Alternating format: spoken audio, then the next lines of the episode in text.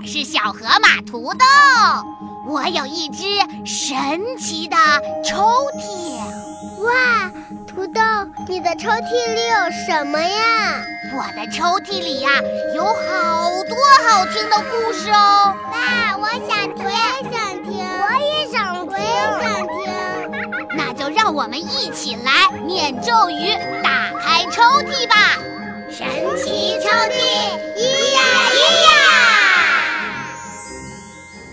嗨，小伙伴们，又到了土豆给你讲故事的时候了。我们接着来听《三十六计》的故事。今天呀，继续给你讲第四计“以逸待劳”。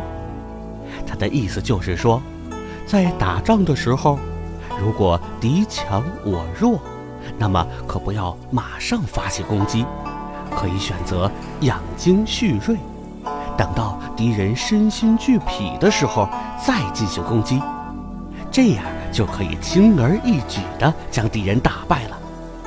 小伙伴们，这个计策是不是十分的高明呢？在历史上，这条计策可被广泛应用哦。好了，现在小伙伴们要注意喽。爸爸哥哥要带领大家穿越到我国的三国时期。闭上眼睛，只要竖起耳朵，注意听着就行了。预备，开始喽！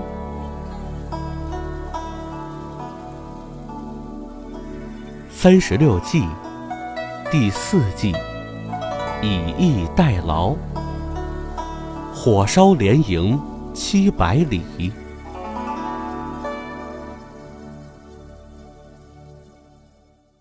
话说，在很久很久以前呀，我们的国家被分成了三个小国，这三个国家的名字分别叫魏国、吴国和蜀国，所以呢，我们经常称这个时代叫做三国时期。其中，蜀国和吴国兵力相对弱一些，魏国相对强大一些。按道理讲呢，应该是两个弱小的国家结盟，一起来对付强国。可是，一条噩耗，也就是一个特别悲痛的消息，打破了这个平衡。到底是怎么回事呢？原来呀。蜀国的皇帝刘备有两个关系很好的结拜兄弟，想当年他们桃园三结义，分别是大哥刘备、二弟关羽、三弟张飞。他们之间的情感十分的深厚，一直都是有福同享、有难同当。可是二弟关羽关云长。却被吴国史记给杀死了。这下，刘备可是彻底的愤怒了。他什么都不顾了，他只记得他要为二弟关羽关云长报仇。他不顾军师诸葛亮和将军赵云的劝阻，要亲自点七十万大军向吴国进兵。嚯！七十万大军呢，那真是举全国之力也要报仇啊！这么大的阵势，那吴国的君主孙权要怎么办呢？这战争刚刚开始的时候，刘备的军队水陆并进向吴国进发。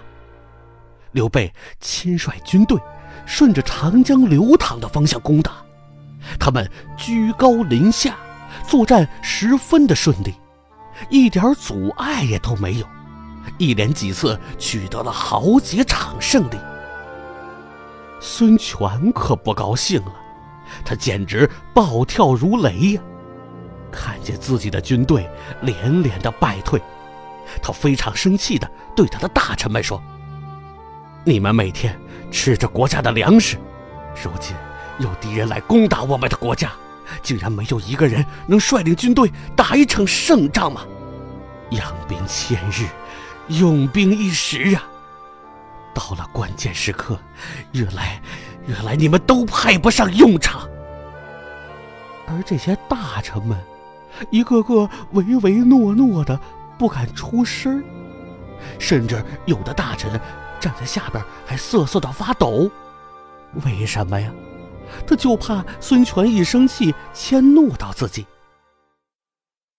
就在这时候，只听见一个镇定自若的声音传了过来：“主公息怒，我有办法可以打败敌人。”孙权朝声音的来处望去，他看到那是一位特别年轻的将领。孙权的态度这才稍稍缓和了下来。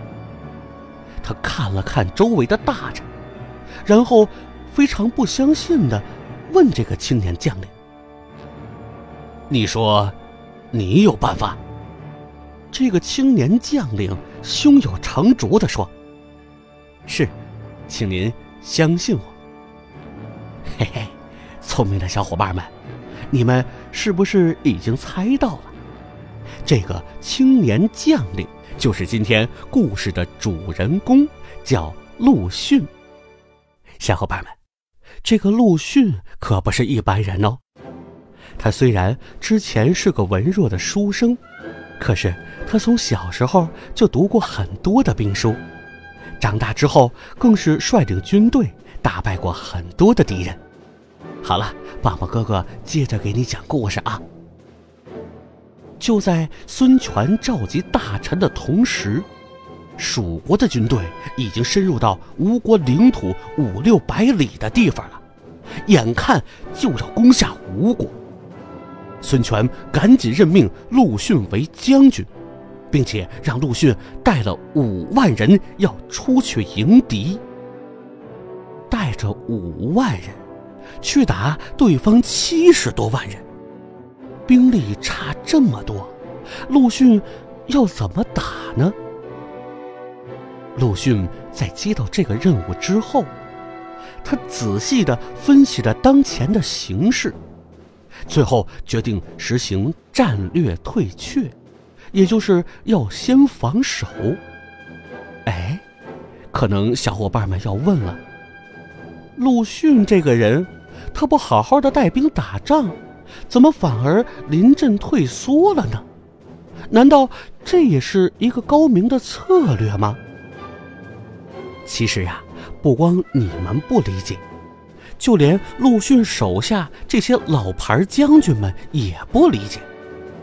他们一再请战，说是要和蜀兵来个硬碰硬，好好的打他一仗。可是，陆逊坚定地说：“诸位将军，不要多说了，我意已决，坚守不出。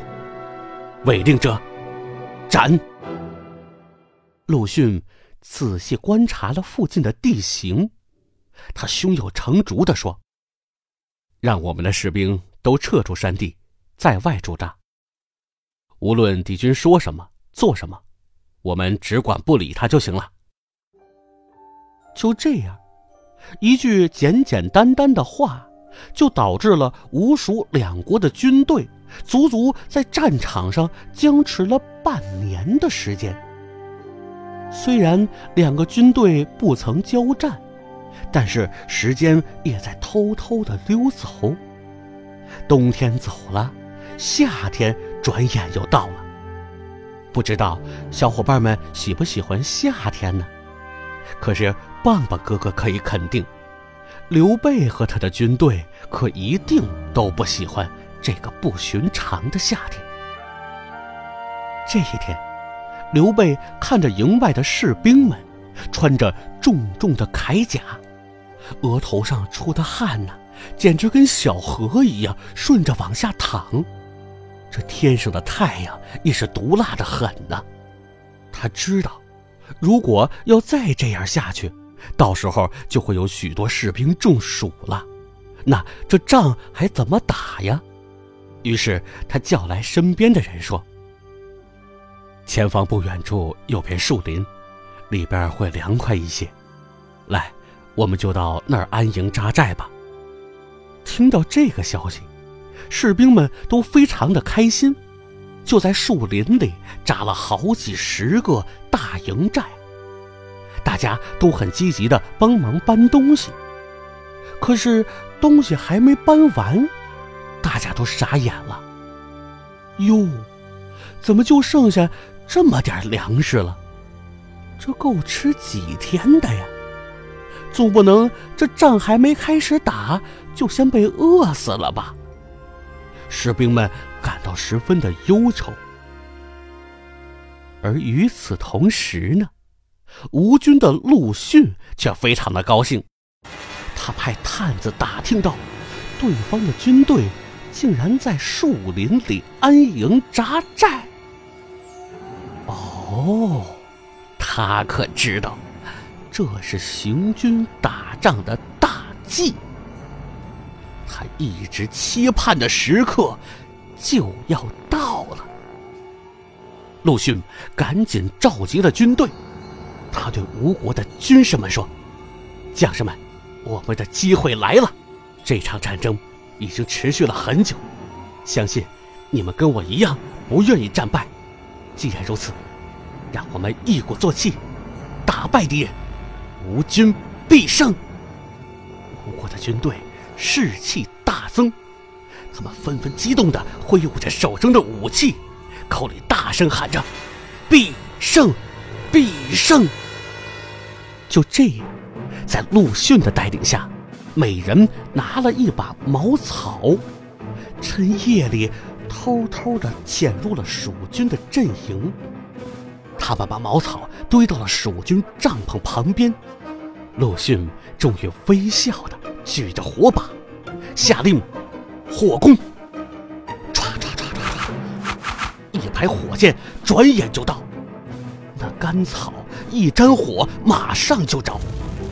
正赶上当夜刮起了强劲的大风，火趁风势越烧越大，越烧越旺。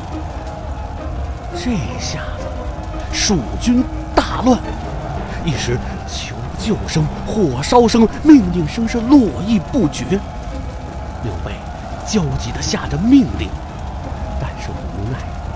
火势渐长，大火纷飞，士兵们已经乱成一团了，根本就没有人理会他。吴军连破蜀军四十多营寨，刘备。只得灰溜溜的逃回去了。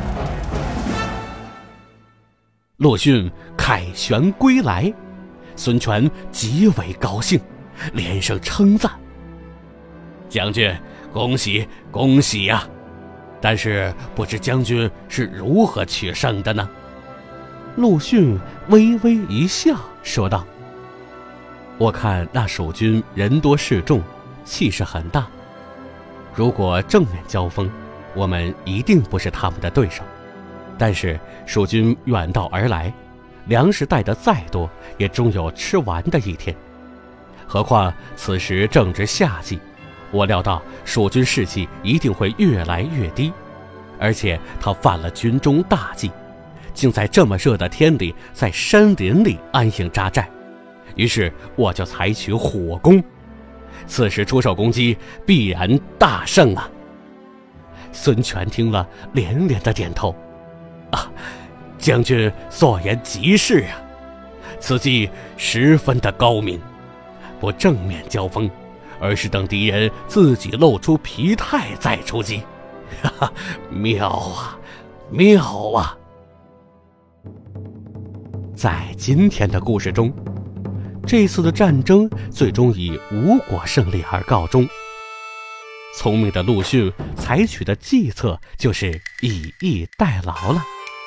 其实，在生活中，如果遇到一个比你强的对手，你千万不要害怕，也不要以卵击石和他硬碰。就像故事中的陆逊一样，先养精蓄锐。等到敌人自己暴露出弱点，再主动出击，打他个措手不及。小伙伴们，你懂了吗？好啦，小伙伴们，今天的故事我们就听到这儿了，该给大家提问题喽。今天的问题是：陆逊最后采取了什么攻击，打破了蜀军呢？知道答案的小伙伴可以用语音留言或者文字留言的方式回复到“土豆讲故事”的微信公众号，你将有机会获得我们的神秘奖品哦。